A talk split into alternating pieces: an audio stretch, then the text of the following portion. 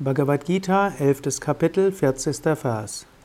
Nama purusthadata prishthataste namostute sarvata eva sarva ananta viryamita vikramastvam sarvam samapnoshitatosi sarva. Arjuna spricht ein Gebet zu Krishna, zur Manifestation Gottes.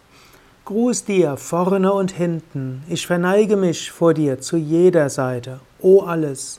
Du bist grenzenlos in Macht und Kühnheit und erfüllst alles. Deshalb bist du alles.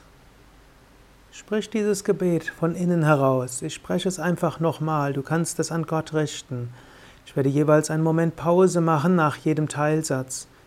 Sprich das Gebet innerlich mit, spüre es. O Gott, Gruß dir vorne und hinten. Ich verneige mich vor dir zu jeder Seite. O alles, du bist alles. Du bist grenzenlos.